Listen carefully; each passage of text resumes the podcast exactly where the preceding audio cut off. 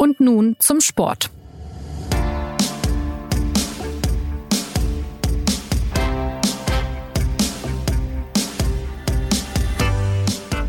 Herzlich willkommen zu einer neuen Folge von Und nun zum Sport, in der wir zurückblicken wollen auf ein sehr ungewöhnliches Sportjahr.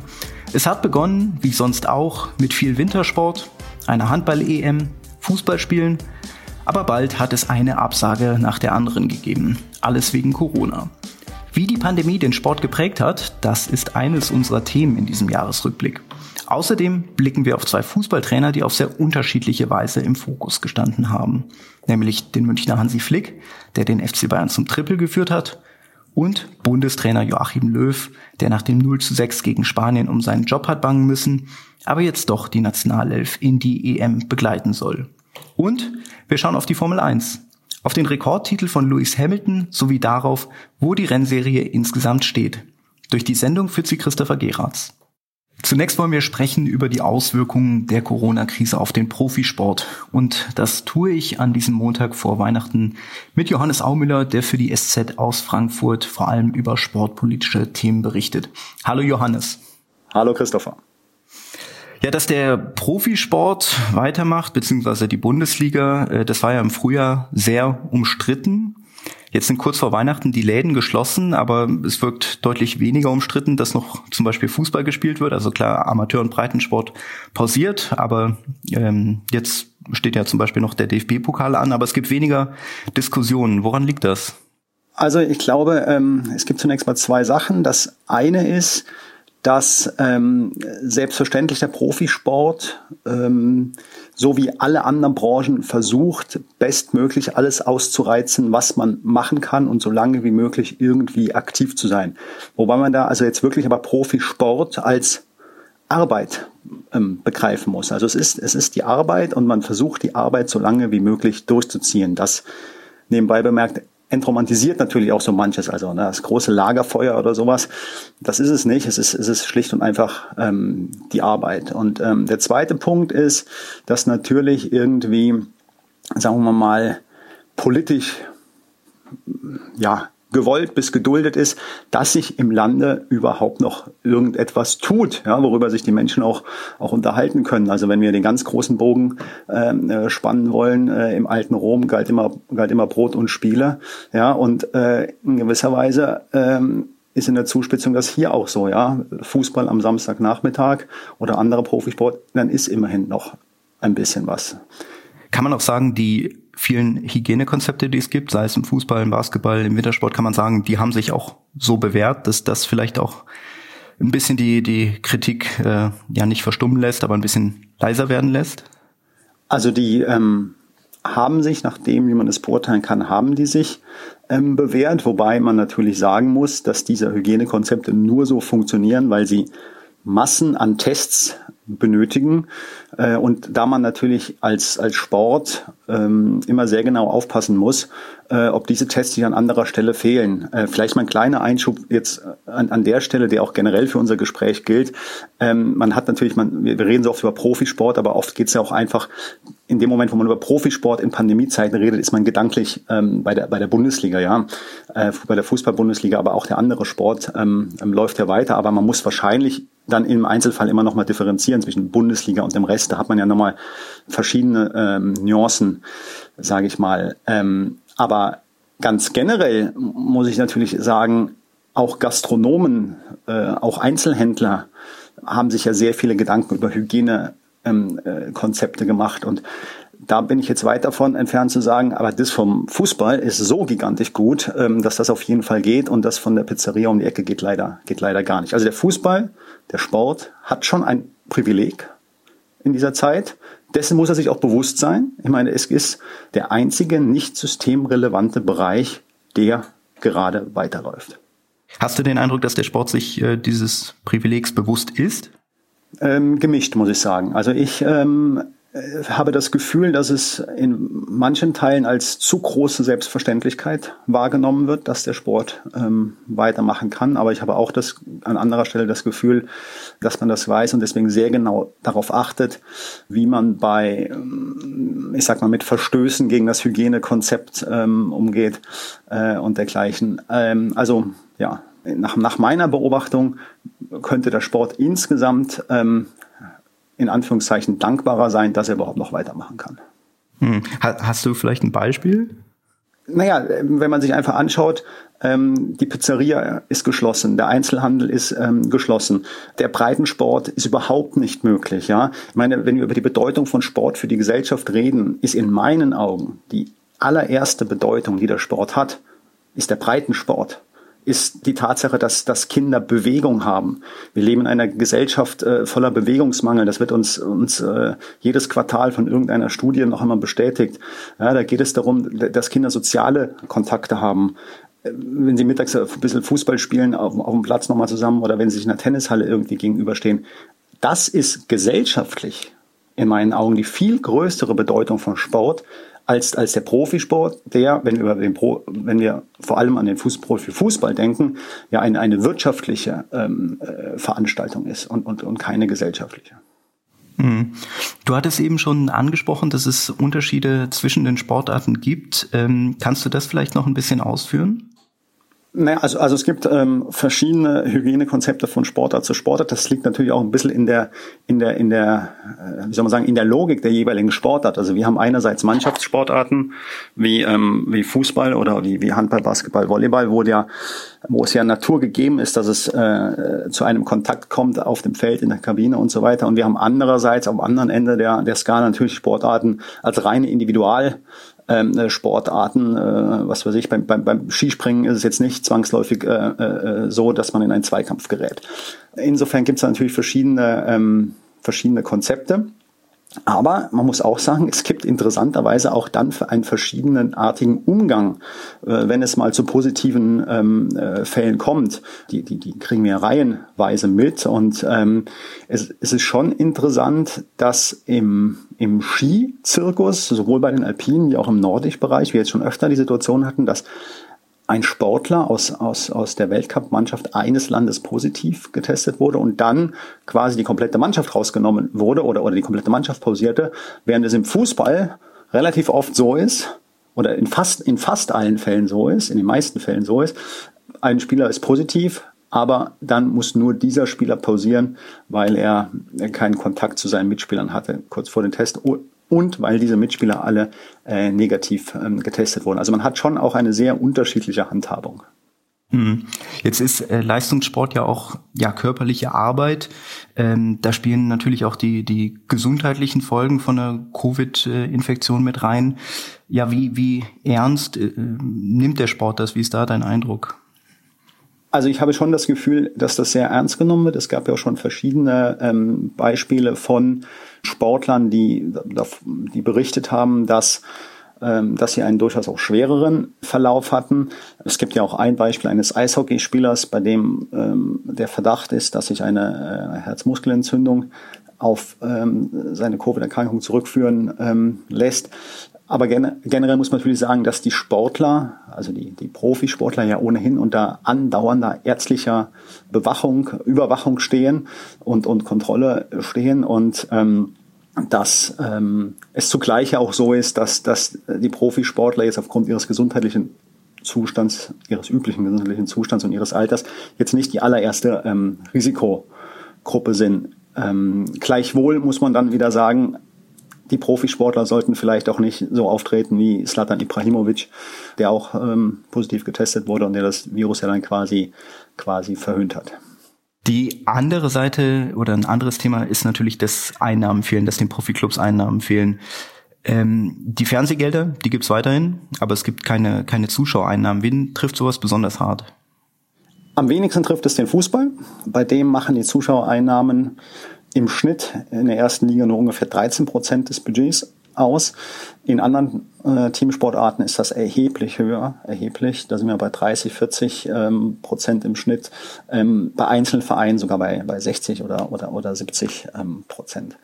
Und ähm, ja, also von daher sind es, also wenn, wenn, wenn wir an Teamsportarten denken, sind es insbesondere Handball, Basketball, Eishockey, äh, Vereine, die da unter, der, unter diesem ähm, Schritt leiden. Mhm. Der Deutsche Bundestag hat ja im Sommer einen Corona-Hilfsfonds beschlossen. Kannst du noch mal ausführen, was da drin steckt und ja, ob das ein, ein wirksames Mittel ist, um Clubs zu helfen? Der Hilfsfonds aus dem Sommer, der äh, sah so aus, dass insgesamt 200 Millionen Euro speziell für Profisportvereine aus den drei ersten Ligen einer jeden Sportart bereitgestellt wurden, ähm, Klammer auf, Ausnahme Erstliga und Zweitliga Fußballmänner, Klammer zu. Und dann konnte jeder Verein, also jeder Basketballclub, jeder Handballclub, jeder Eishockeyclub, aber auch zum Beispiel jeder Tischtennisclub ähm, äh, Hilfen beantragen bis zu 800.000 Euro für sich aufgrund ausbleibender Ticketeinnahmen. Ich fand diesen Schritt richtig, muss ich sagen, weil ja, weil, weil ja irgendwie die Folgen, haben wir ja gerade besprochen, einfach, einfach grundsätzlich da sind und weil es, ähm, weil es in Ordnung ist, in so einem Moment dann auch zu helfen, die Existenz eines Clubs zu sichern. Nicht richtig fand ich erstens die Reaktion von einigen aus dem Sport, die nämlich gesagt haben, das sei alles viel zu kompliziert und die Anträge seien zu kompliziert und ähm, das müsse alles viel komplikationsloser gehen, dass man da die 800.000 Euro bekommt. Da kann ich nur sagen, ähm, mancher im Sport begreift einfach mal nicht, dass es da um Steuergeld geht und dass es äh, nun mal die Pflicht ist, äh, ganz genau zu prüfen, welcher Verein überhaupt wirklich so notleidend ist, dass er in den Genuss dieses Geldes ähm, kommen kann und, und insbesondere welcher Verein wirklich durch die Corona-Folgen so notleidend ist, dass er in den Genuss dieses Geldes kommen kann. Es kann ja nicht sein, dass ein Verein, der irgendwie vor der Corona-Pandemie strukturell pleite war, jetzt auf einmal ähm, sich sozusagen durch Corona und durch eine Steuerzahlersubventionierung ähm, ähm, saniert. Das ist mein einer Einwand. Der andere ist, wenn wir aufs nächste Jahr schauen, ähm, dieses Programm, dieses Hilfspaket wurde nämlich ausgebaut und ausgedehnt. Es sind jetzt auch für 2021 200 Millionen Euro noch einmal zusätzlich eingestellt worden. Und die Summen für den ähm, einzelnen Club sind von 800.000 auf 3 Millionen Euro erhöht, erhöht worden. Und als drittes, diese 3 Millionen Euro kann der Club jetzt nicht mehr nur für ausbleibende Ticketeinnahmen beantragen, sondern auch für Fixkosten, die entstanden sind in der Corona-Zeit. Und da finde ich, bewegen wir uns langsam in einem Bereich, wo es sehr kritisch ist. Also bis zu drei Millionen für einen einzelnen Club, der ja noch weiter Sport treiben darf und weiter sein, seinen grundsätzlichen ja, Wettbewerb ausüben darf. Wir haben es eben ausgeführt. Der Gastronom äh, kann es im Moment nicht. Ähm, der der Breitensport kann es auch nicht und von daher finde ich diesen Nachschlag für den Profisport überhöht. Welche langfristigen Veränderungen stößt denn jetzt die, die Corona-Krise im, im Sport an, womöglich? Also, das ist jetzt natürlich ein bisschen ein Blick in die, in die Glaskugel. Ähm, man kann vieles noch nicht abschätzen, weil man nicht weiß, wie lange äh, die Corona-Zeit noch dauert, wie lange die Einschränkungen noch dauern, wie lange die Zuschauer ähm, nicht ins Stadion dürfen, wann gibt es einen Impfstoff mit entsprechenden äh, Ableitungen auf vielerlei ähm, Ebenen. Also von daher, es kommt einfach erstmal darauf an, wie lange der jetzige Zustand ähm, ähm, noch andauert. Was sich in meinen Augen aber grundsätzlich und insbesondere mit Blick auf die Bundesliga ändern wird, ist einfach die Wahrnehmung dessen, was, was Fußball ist. Wir waren da ganz am Anfang unseres Gespräches schon mal, der, der, der Bundesliga-Chef Christian Seifert hat mal ganz zu Beginn der Pandemie das sehr schön gesagt, in meinen Augen sehr schön gesagt, als er von einem Produkt Bundesliga sprach. Genau, die Bundesliga ist ein Produkt. Sie ist nicht Lagerfeuer, sie ist nicht, nicht, nicht irgendwie das, was das Land äh, irgendwie, irgendwie äh, groß zusammenhält, sondern, sondern, sie ist, sondern sie ist eben ein Produkt, ähm, wo es darauf an, kommt, dass sie weiterspielen, damit die TV-Gelder fließen, damit diese 36 mittelständischen Unternehmen, die es da gibt, ähm, weiterhin existieren können. Dann äh, will ich abschließend noch ja einen weiteren Blick so ein bisschen in die von dir angesprochene Glaskugel werfen, das Thema Olympia. Ähm, nächstes Jahr sollen sie dann ja stattfinden in Tokio, die Olympischen Spiele. Wie ist denn im Moment die allgemeine Einschätzung, was Olympia angeht? Also was für, was für Spiele könnten das werden? Also die erste Frage ist mal, ob sie überhaupt stattfinden können. Ähm, mhm. Das IOC und der IOC-Präsident Thomas Bach ähm, sind ja seit Wochen und Monaten dabei, sehr pathetisch davon äh, zu reden, dass das sozusagen das Licht am Ende des Tunnels ist und äh, sind, da kommt schon, ist schon wieder eine, ein Überhöhungspathos dabei, der in meinen Augen unangemessen ist. Tokio ist, glaube ich, also wäre, glaube ich, bereit, nach dem, was, was, was der Japan-Korrespondent der SZ auch regelmäßig berichtet. Tokio wäre quasi bereit, dass es morgen oder übermorgen losgeht, logistisch sozusagen. Aber die Frage ist auch hier, wie erstens, wie entwickelt sich ähm, die Pandemielage bis dahin? Ähm, und zweitens, selbst wenn sie rein von den Zahlen her sozusagen als einigermaßen überschaubar äh, gilt für Japan, muss man sich natürlich zwei, zwei Punkte vor Augen führen. Erstens, ähm, es gibt wohl keine größere Virenschleuder ähm, als solche Olympischen Spielen, wo ja im Wortsinne die Jugend der Welt aus allen Ecken der Welt zusammenkommt, sich versammelt und danach wieder in alle Ecken der Welt sich verteilt. Also ähm, sozusagen widersprüchlicher zu dem, wie wir insgesamt gerade über Kontakte, Kontaktbeschränkung, Kontaktreduzierung ähm, ähm, zurückziehen reden, kann, kann das Konzept Olympische Spiele gar nicht sein. Das ist das eine. Und das andere ist, wollen die Japaner überhaupt noch, dass Olympische Spiele stattfinden? Und da hat es äh, in der vergangenen Woche eine sehr interessante Umfrage ähm, gegeben. Ähm, da wurde nämlich gefragt, äh, sollen die Spiele in diesem Sommer stattfinden? Sollen sie um ein Jahr verschoben werden oder sollen sie ganz ausfallen? Und nur knapp ein Drittel, nur knapp ein Drittel äh, war dafür, dass sie dieses Jahr ähm, stattfinden. Ähm, mehr Stimmen hatten jeweils die beiden anderen Punkte. Die meisten, die meisten waren für einen kompletten Ausfall. Also das musste man dann wirklich mal äh, sozusagen den, müsste man mal abwarten, ob das dann die japanische Regierung schafft, gegen diesen klaren Widerstand der Bevölkerung einfach die Olympischen Spiele ähm, durchzuziehen. Ja, Johannes, dann danke ich dir für deine Einordnung und Einschätzung. Ja, besten Dank. Wir kommen zu unserem zweiten Thema. Und das befasst sich mit zwei Trainern, die auf ihre Weise sehr im Fokus der Öffentlichkeit gestanden haben in diesem Jahr. Das ist zum einen Hansi Flick, der mit dem FC Bayern das berühmte Triple aus Meisterschaft, Pokal und Champions League gewonnen hat. Und das nachdem er eigentlich als Assistenztrainer in die Saison gegangen war. Und das ist Joachim Löw, der sich vor einigen Wochen seines Jobs nicht mehr so sicher sein konnte, als seine Mannschaft 0 zu 6 in Spanien verloren hat. Beide Trainer verbindet einiges. Sie haben zusammen den WM-Titel 2014 gewonnen. Mit Christoph Kner spreche ich nun über Flick und Löw und das Trainerdasein im Jahr 2020.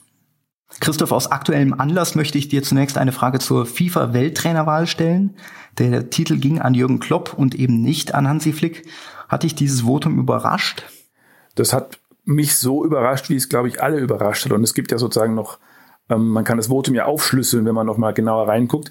Und da, das, es gibt ja Journalisten, die wählen, es gibt Kapitäne, also Fußballspieler, die wählen, es gibt Trainer, die wählen. Und erstaunlicherweise äh, hat Hansi Flick äh, bei den bei den Trainern und bei den Spielern, also bei den, bei den Protagonisten, ein bisschen schlechter abgeschnitten als Jürgen Klopp. Das ist ein bisschen verwunderlich. Ähm, könnte aber natürlich einfach auch darauf hindeuten, dass dieser Name Flick den Trainern und Spielern in aller Welt äh, einfach noch zu wenig sagt, während Jürgen Klopp halt einfach eine Marke ist, dessen, dessen Grinsen jeder kennt. Ähm, anders kann ich mir es eigentlich nicht erklären, weil wenn man mal Trainer des Jahres werden sollte, dann eigentlich in einem Jahr, in dem man fünf Titel holt, äh, nachdem man eine Mannschaft übernommen hat, kurz zuvor erst, die für ihre Verhältnisse in Trümmern lag. Ähm, also wenn man Trainer des Jahres werden will, soll, muss, darf, dann eigentlich jetzt. Mhm. Ja, dann, dann schließen wir genau an den Gedanken mal an. Ähm, wie ist es denn möglich, dass da so ein als Cheftrainer zumindest nicht hoch dekorierter Mensch eine Mannschaft übernimmt und dann ja zum, zum Triple coacht? Das ist natürlich jetzt eine sehr schwierige Frage, die man natürlich sehr schwer, da könnte man jetzt Doktorarbeiten wahrscheinlich drüber verfassen und müsste wahrscheinlich an äh, mehrere Dutzend Zeugen befragen. Ähm, ich glaube, man, ich glaub, man kann es man kann's versuchen, so zusammenzufassen. Es hat, glaube ich, zwei, man muss, glaube ich, zwei Dinge unterscheiden. Das erste ist ganz banal, der Fußball, da hatte es Hansi Flick. Ähm, das soll jetzt nicht zu leicht klingen, aber da hatte er es nicht, da hatte er es nicht so wahnsinnig schwer, weil er natürlich einfach zunächst mal den Vorteil hatte, äh, nicht Niko Kovac zu sein. Das war schon mal sein, das war schon mal die Einstandsvoraussetzung.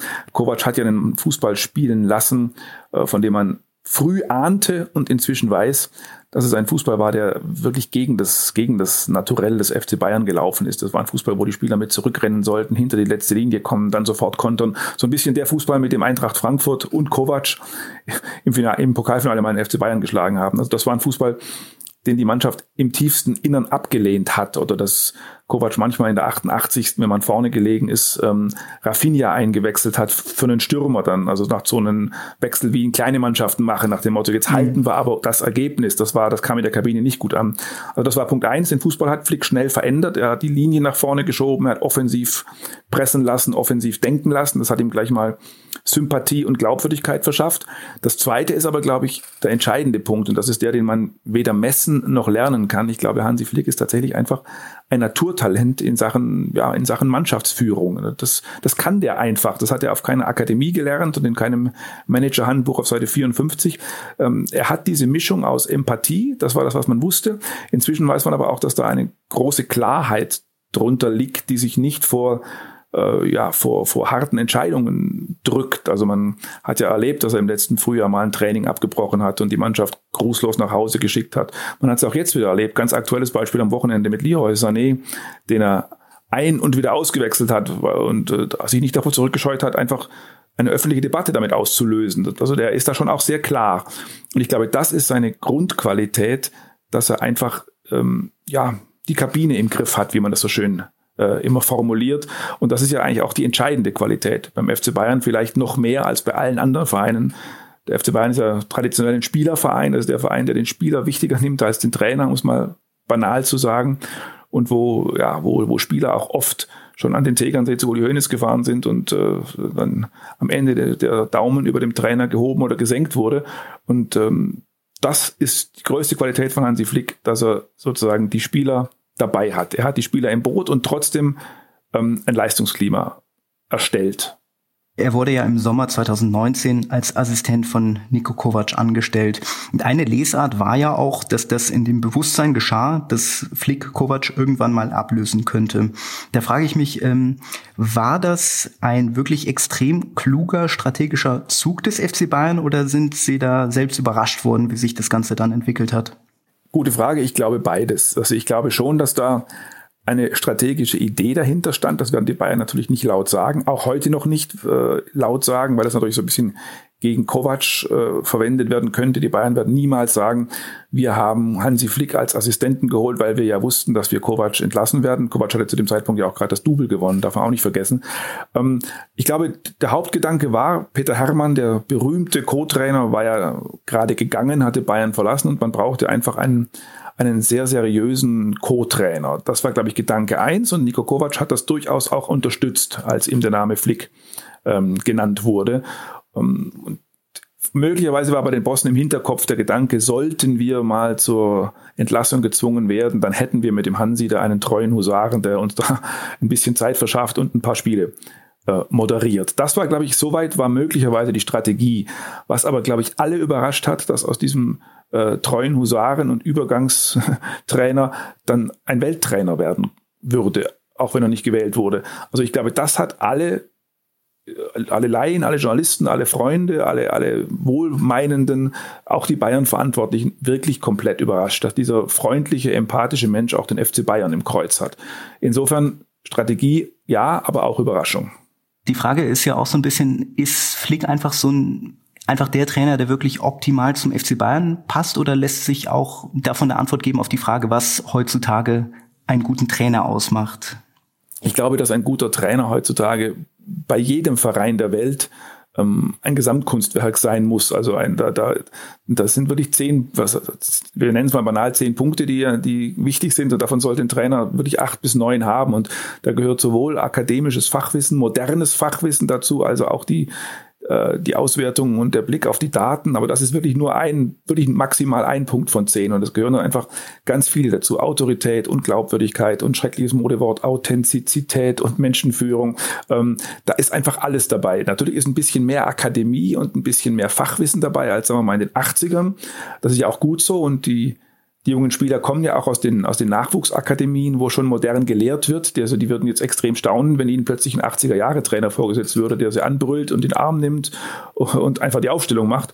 Also man muss schon sozusagen modern auch äh, ticken, aber die, sagen wir mal, die, die, die Grundannäherung, dieses, äh, eine Mannschaft führen zu können und auch das Spiel zu kennen, ähm, ist nach wie vor wichtig und deswegen glaube ich, aus heutiger Sicht kann man ja so leicht, kann man das leicht, kann man das leicht sagen. Vor einem Jahr hätte das von uns keiner gedacht.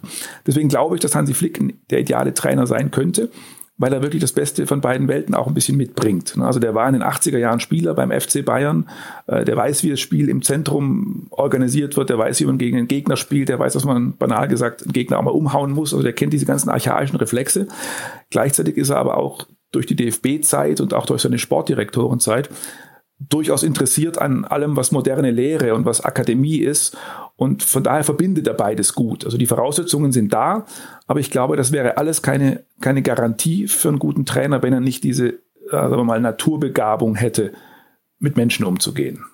Mhm. Und dann gibt es wahrscheinlich noch ähm, Abstufungen beziehungsweise mal stärkere, mal schwächere Ausprägungen in diesen Punkten, die du genau, angesprochen hast. Genau, ja. Weil man kann ja sagen, dass Jürgen Klopp wahrscheinlich trotzdem äh, noch ein anderer Trainer ist als Flick und auch erfolgreich ist. Ne? Absolut. Aber auch bei Klopp ist es sicherlich so, dass er sozusagen, auch wenn sein Fußball eher über Rennen und Kämpfen auf den ersten Blick funktioniert, ist das natürlich trotzdem ein Fußball, der auf einer modernen Lehre aufbaut. Es gibt ja sozusagen zwei wenn man mal vom FC Bayern absieht, der sozusagen, jetzt, jetzt geht es sozusagen tief ins Akademie, Akademiewissen, ich will jetzt auch nur 4,2 Sekunden schnell streifen. Es, es gibt ja neben dem FC Bayern und dem DFB-Fußball, der sehr stark über das, über das Favoritendenken funktioniert, zwei, zwei, zwei Denkschulen, zwei gegen den Ballschulen aus Deutschland. Die eine ist die, die sozusagen mit Rangnick und ähm, inzwischen auch mit Red Bull zusammenhängt und das andere ist eine, die in Mainz entstanden ist mit dem inzwischen verstorbenen Trainer Wolfgang Frank. Und aus dieser Schule stammt Jürgen Klopp. Das heißt, der hat schon auch ein klares akademisches Rüstzeug und da setzt er halt seine etwas, seine wuchtige Persönlichkeit obendrauf. Von daher ergibt das schon auch eine gute Mischung. Ja, dann ähm, schauen wir auf ja einen dritten Trainer. Eng verwoben ist ja Hansi Flicks Geschichte mit der von Joachim Löw. Ähm, der WM-Titel wurde ja bereits angesprochen. Ähm, die DFB 11 hat jetzt in ihren Spielen in diesem Jahr selten überzeugt. Zuletzt gab es eben das 0-6 gegen Spanien. Welchen Anteil trägt Joachim Löw denn daran, dass es beim Nationalteam zuletzt lief, wie es lief? Das ist natürlich schwer messbar und man muss Joachim Löw einen gewissen, in gewissen Punkten einfach auch äh, in, in, Schutz nehmen. Für den, wie gesagt, für den, für den Ausbruch der Pandemie ist er meines Wissens nicht verantwortlich zu machen und er hatte einfach keine Zeit mit dieser Mannschaft, weil es keine Mannschaft gab und weil es keinen Fußball gab und äh, gerade in Umbruchzeiten, wo, wo man gemeinsam zusammen sein sollte, gemeinsam Dinge sich erarbeiten sollte, ist natürlich schon ein massiver Makel, wenn man einfach die Mannschaft nicht um sich hat. Das ist das eine. Das andere ist aber, dass ich, dass das immer meine Grundtheorie gewesen ist, dass man eine Mannschaft nie ohne ihren Trainer erklären kann. Also Erfolge am Trainer vorbei gibt es genauso wenig meines Erachtens wie Niederlagen am Trainer vorbei. Also ein Trainer sitzt immer mit im Boot und von daher ist Löw natürlich extrem verantwortlich zu machen für das, was da zuletzt passiert ist. Sowohl konkret auf dem Platz beim 0-6, also dass er, dass einfach dieses Spiel so passiert ist und es keinen, niemand gab, der den Widerstand organisiert hat, weder auf dem Platz noch auf der Trainerbank, aber auch für diesen grundsätzlichen Kurs, der schon ähm, zwar immer noch Erfolge mit sich bringt, siehe Qualifikation, aber irgendwie so ein bisschen nicht mehr greifbar geworden ist. Was spielen die da eigentlich für einen Stil, die Nationalmannschaft, und geht es überhaupt noch aufwärts und was, wohin wollen die eigentlich? Dafür ist Löw verantwortlich zu machen, weil er einfach der verantwortliche Trainer ist. Ja, ist, ich meine, eine Riesendiskussion, die ja noch immer andauert, ist eben auch die um die äh, sogenannte Ausbotung von Hummels, Boateng und äh, Thomas Müller.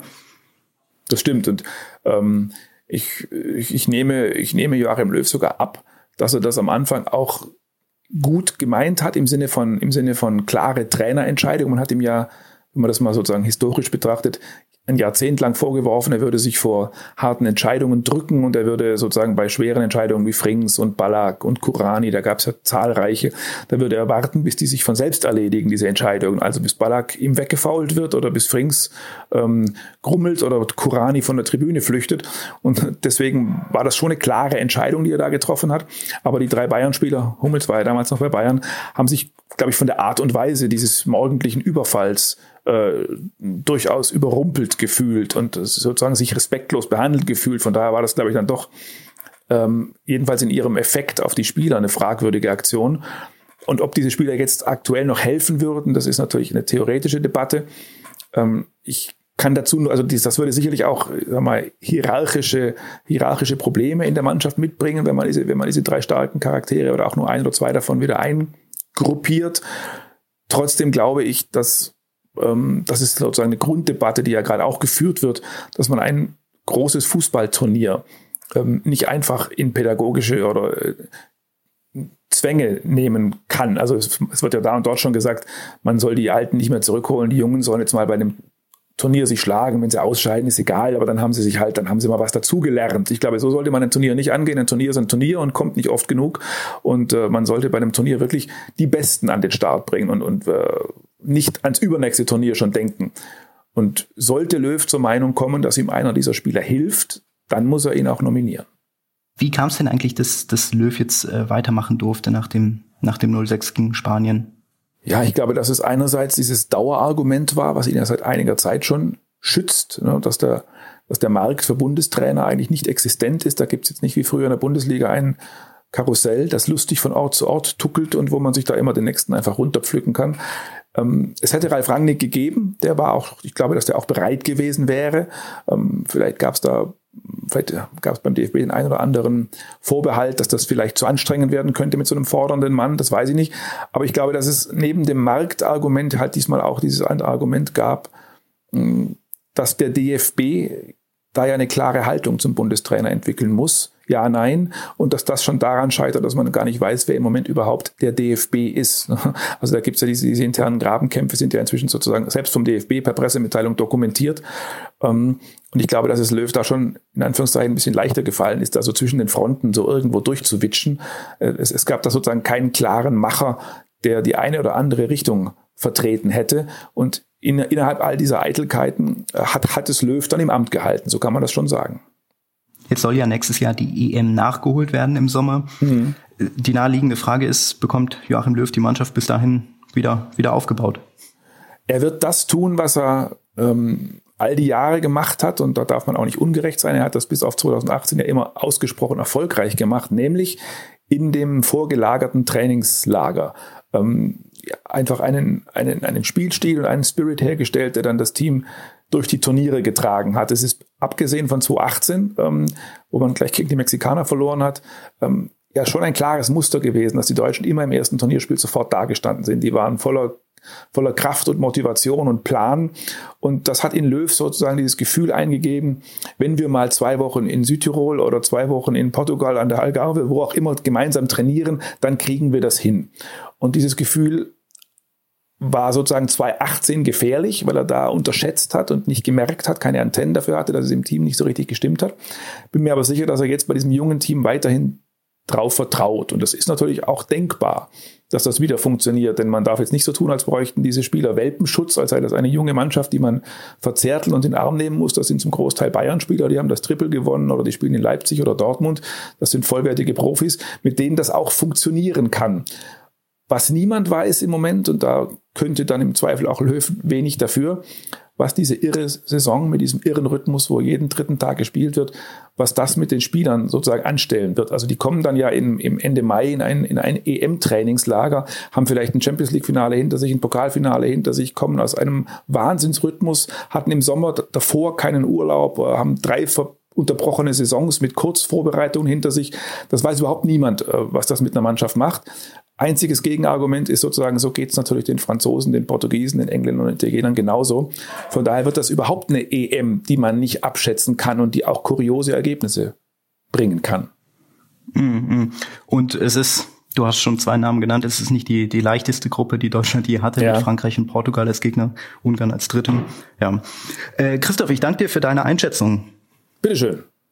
Im letzten Teil dieses Podcasts geht es um die Formel 1 die ebenfalls eine sehr außergewöhnliche Saison hinter sich hat. Das liegt zum einen an den Rahmenbedingungen. Wegen der Corona-Pandemie sind die Rennen erst im Juli losgegangen und das vor allem in Europa. Andererseits liegt es aber auch daran, dass ein Rekord geknackt worden ist. Lewis Hamilton hat jetzt sieben WM-Titel gewonnen, genauso viele wie Michael Schumacher. Gemeinsam mit Anna Dreher und Philipp Schneider, die beide für die SZ über die Formel 1 berichten, spreche ich nun über die zurückliegende Saison und die Formel 1 an sich. Diesen Teil des Podcasts haben wir übrigens schon ein bisschen früher aufgezeichnet als die anderen beiden, nämlich am vergangenen Donnerstag. Philipp, ich möchte mit dir beginnen, weil du ja im März in Melbourne gewesen bist beim geplanten Saisonauftakt. Das, das Rennen kam dann nicht zustande. Letztlich hat die Formel 1 aber eine Saison hinbekommen, einen Weltmeister gekürt. Im Rückblick, äh, ja, wie fällt denn dein, dein Fazit aus, wie die Formel 1 das hinbekommen hat? Also wenn man dabei gewesen ist im März in Melbourne und miterlebt hat, wie die Formel 1 sozusagen in der allerletzten Sekunde äh, die Veranstaltung abgeblasen hat. Also damals war es ja so, äh, da war es noch am Freitag, ähm, die Menschen in Melbourne, die standen vor den Toren des Albert Parks und drängten sich da und äh, waren halt äh, noch äh, ja, froh gestimmt und voller Vorfreude, dass sie jetzt gleich das freie Training sehen würden. Und das wurde erst dann abgeblasen, da kommen wir gleich wahrscheinlich noch ausführlich äh, zu. Vor allem dank der Initiative von Lewis Hamilton. Also der hatte die ganze Debatte da angeschoben, hat halt gesagt, ich finde es falsch, dass wir hier sind angesichts der Covid-Lage. Also er hatte genau am Vortag hatten die USA die Grenzen äh, dicht gemacht zu Europa. Ähm, und das Bewusstsein hat so ein bisschen erst reifen müssen in der Formel 1, wie gefährlich dieses Virus ist. Und dann muss man aber sagen, hat, glaube ich, die Formel 1 ähm, dass sie die Saison auf diese Weise gestemmt hat und hinbekommen hat, ähm, mit diesem, mit diesem Hygienekonzept, das sie erarbeitet hat, das ist, glaube ich, absolut vorbildlich, beziehungsweise auch, ähm, eigentlich ist es ja eigentlich wirklich der, der einzige international stattfindende Sport, der eine derartige Logistik zu bewegen hatte, über Landesgrenzen hinaus. Und ähm, ja, hat das wirklich, hat, glaube ich, die größten Herausforderungen zu stemmen gehabt von allen Sportarten und hat es wunderbar hinbekommen, wie ich finde. Kannst du da noch äh, ganz kurz ein bisschen ins Detail gehen, was mit dem Hygienekonzept, also wie es dann letztlich gut gelaufen ist? Naja, also diese Hygieneblasen, die haben wir ja in sämtlichen Sportarten letztlich erlebt. Die gab es ja auch in der Fußball-Bundesliga. Was in der Formel 1 aber erschwerend hinzukommt, ist, du hast ja im Prinzip ähm, extrem viele äh, unterschiedliche Funktionsebenen und Hierarchieebenen. Also äh, um es mal ganz konkret zu machen, wenn du jetzt den Sebastian Vettel zum Beispiel nimmst, der hat sich in einer einzelnen Hygieneblase befunden, sozusagen mit seinen engsten Beratern, also im, im ganz kleinen Kreis. Dann gab es die Ferrari-Mechaniker, die waren wiederum, also nur die Mechaniker für Sebastian Vettel, die waren wiederum eine eigenständige Hygieneblase. Dann gab es eine Hygieneblase für, äh, für die Teamchefs, dann gab es welche für die Journalisten, ähm, die zugelassen wurden, auch aus unterschiedlichen Ländern. Das heißt, es gab wirklich ganz, ganz viele unterschiedliche Hygieneblasen in Einklang zu bringen und damit halt keine Ansteckung von einer in die nächste halt stattfindet.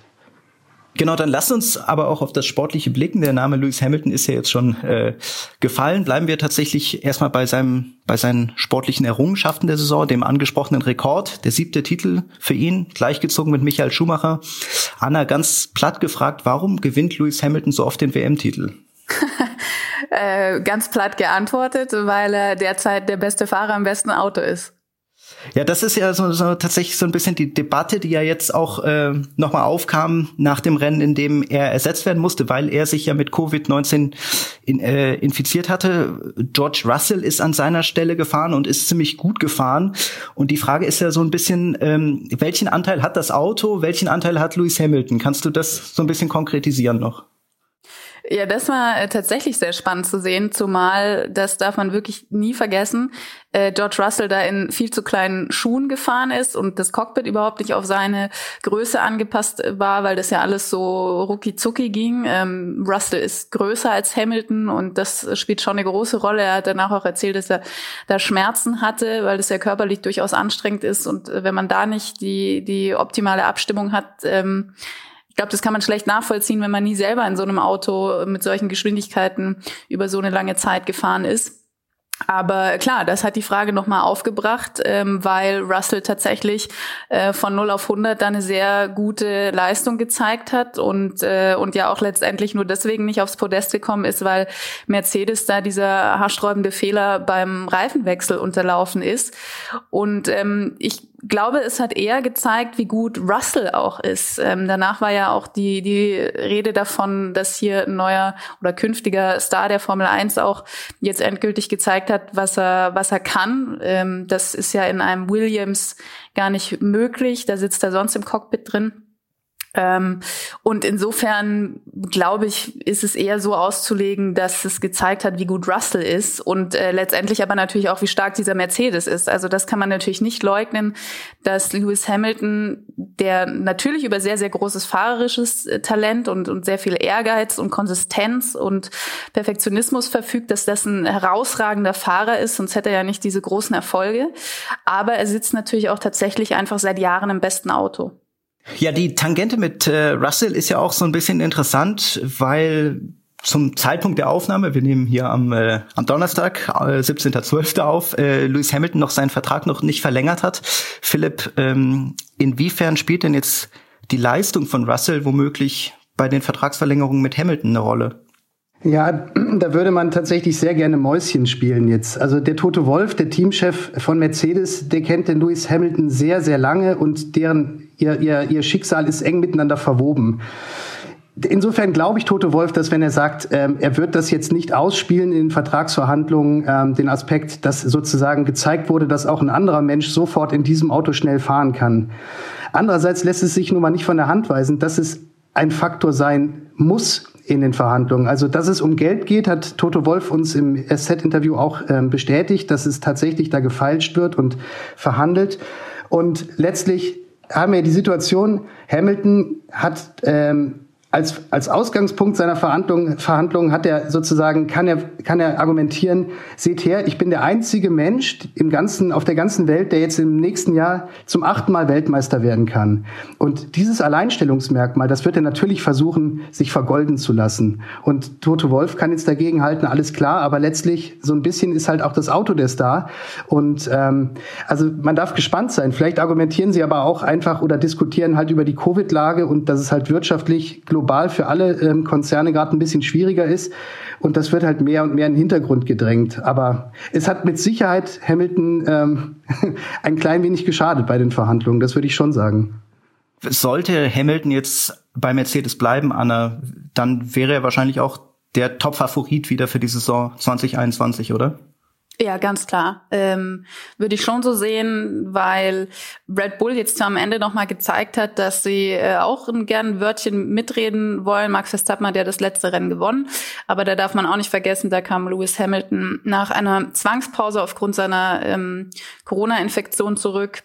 Und äh, letztendlich war auch schon alles entschieden. Äh, und so sehr, wie Mercedes dominiert hat die Saison, und äh, man darf auch nicht vergessen, die, die Regeländerungen, die gravierenden, die greifen erst ab der übernächsten Saison. Und insofern gibt's eigentlich wenig, was dagegen spricht, dass Hamilton tatsächlich zum alleinigen Rekordweltmeister wird 2021.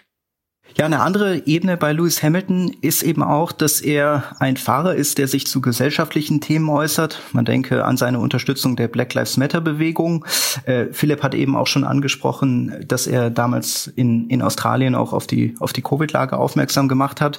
Ähm, ja, Philipp, welche, welche Rolle spielt Lewis Hamilton in der Formel 1 nicht nur als Fahrer, sondern auch als Stimme abseits sportlicher Themen?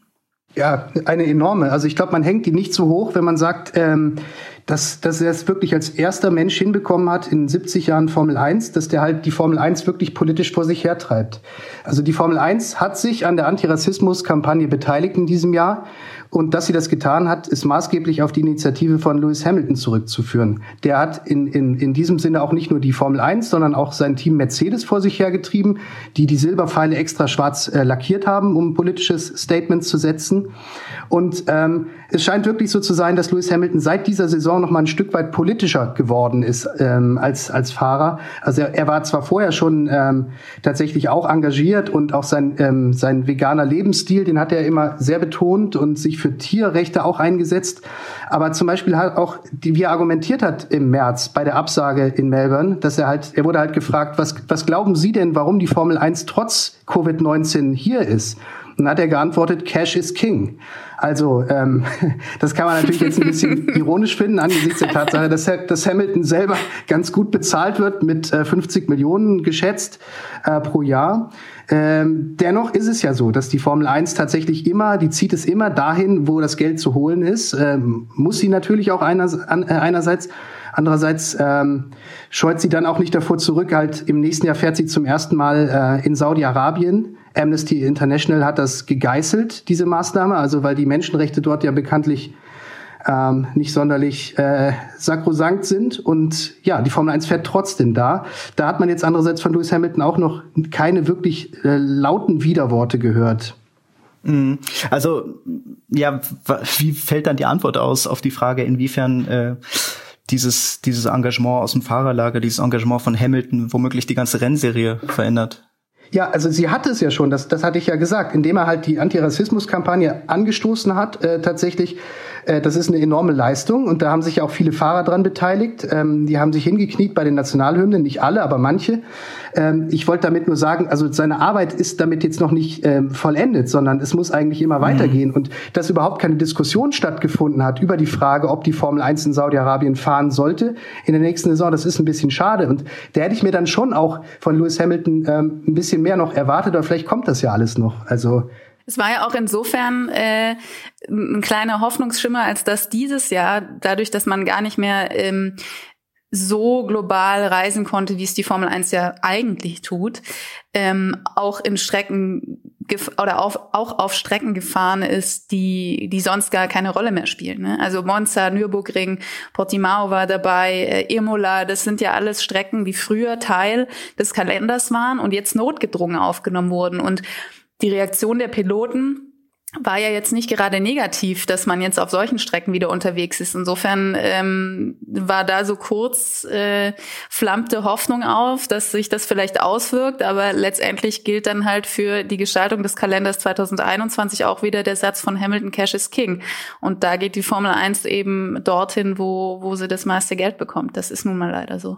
Ja, die, die Formel 1 gilt ja jetzt auch äh, in, in Klimafragen jetzt nicht unbedingt als der Hort des Progressiven, also zugespitzt gesagt, kreisende Rennautos, die jetzt nicht die beste äh, Klimabilanz haben. Ist das etwas, was die Formel 1 beschäftigt, wo sie drüber nachdenkt, wo sie dran arbeitet? In Klimafragen zeigt sich in der Formel 1 halt auch die, diese Widersprüchlichkeit. Ähm, es ist es, es gibt Menschen, die verurteilen die Formel 1 grundsätzlich, weil sie halt sagen, das ist äh, Sport von gestern. Was fahren die da im Kreis? 20 Leute und verpesten, verpesten sozusagen unseren Planeten und emittieren halt gnadenlos viel CO2.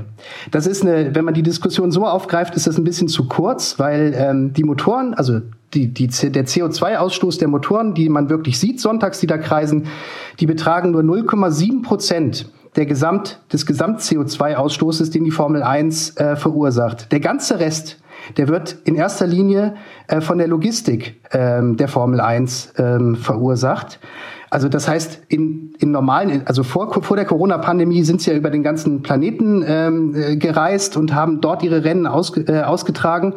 Und die ganzen Fans, die dorthin gereist sind, die ganzen Teams, dann, ähm, dann werden die, ähm, die Autos werden in Schiffscontainer gepackt und über die Ozeane gefahren und so weiter.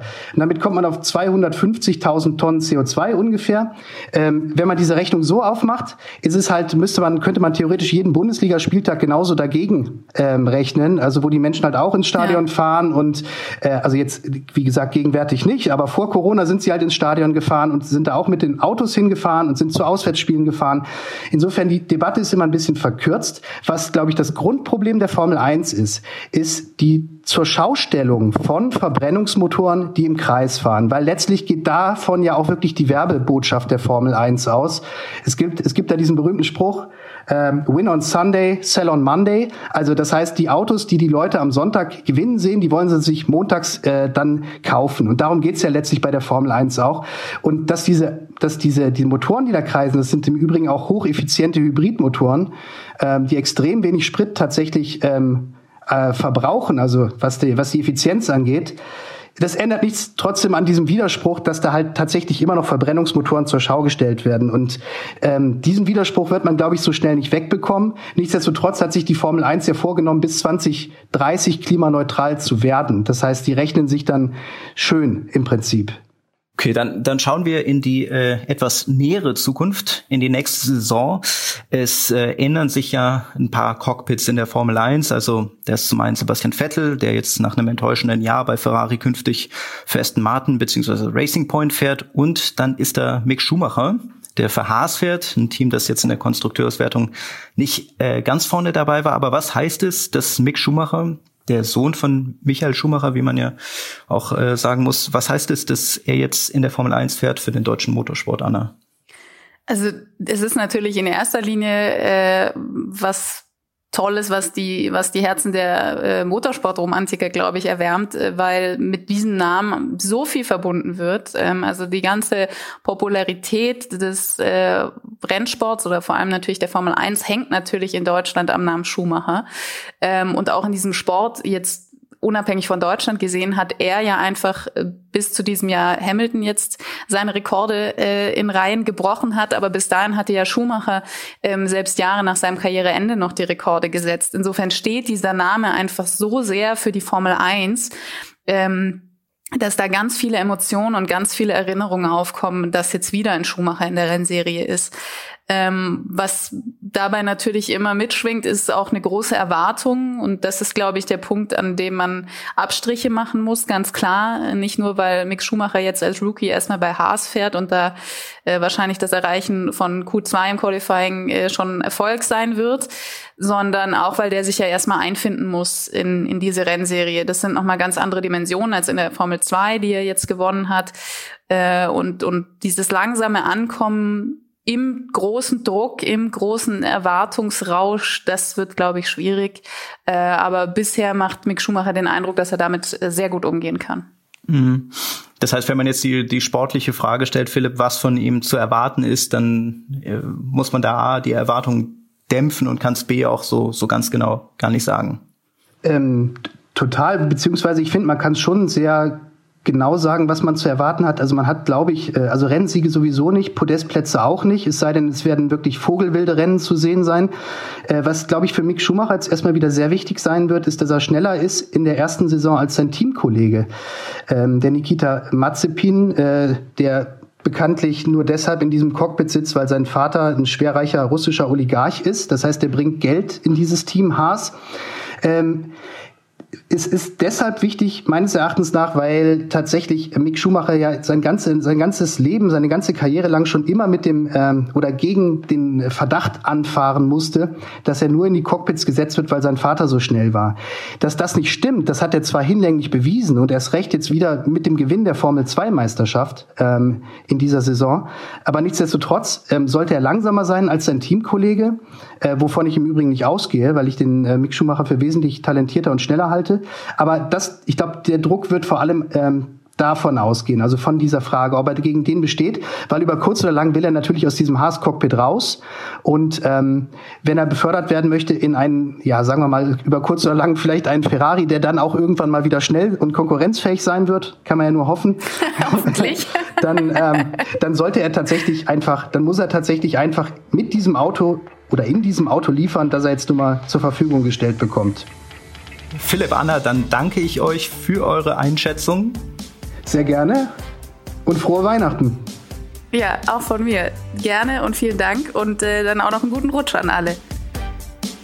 Ja, liebe Hörerinnen und Hörer, auch ich wünsche Ihnen frohe Weihnachtstage. Wie immer gilt, wenn Sie Fragen, Anregungen, Kritik haben, melden Sie sich unter podcast.sz.de. Danke fürs Zuhören, bleiben Sie gesund und kommen Sie gut ins neue Jahr. Bis zum nächsten Mal.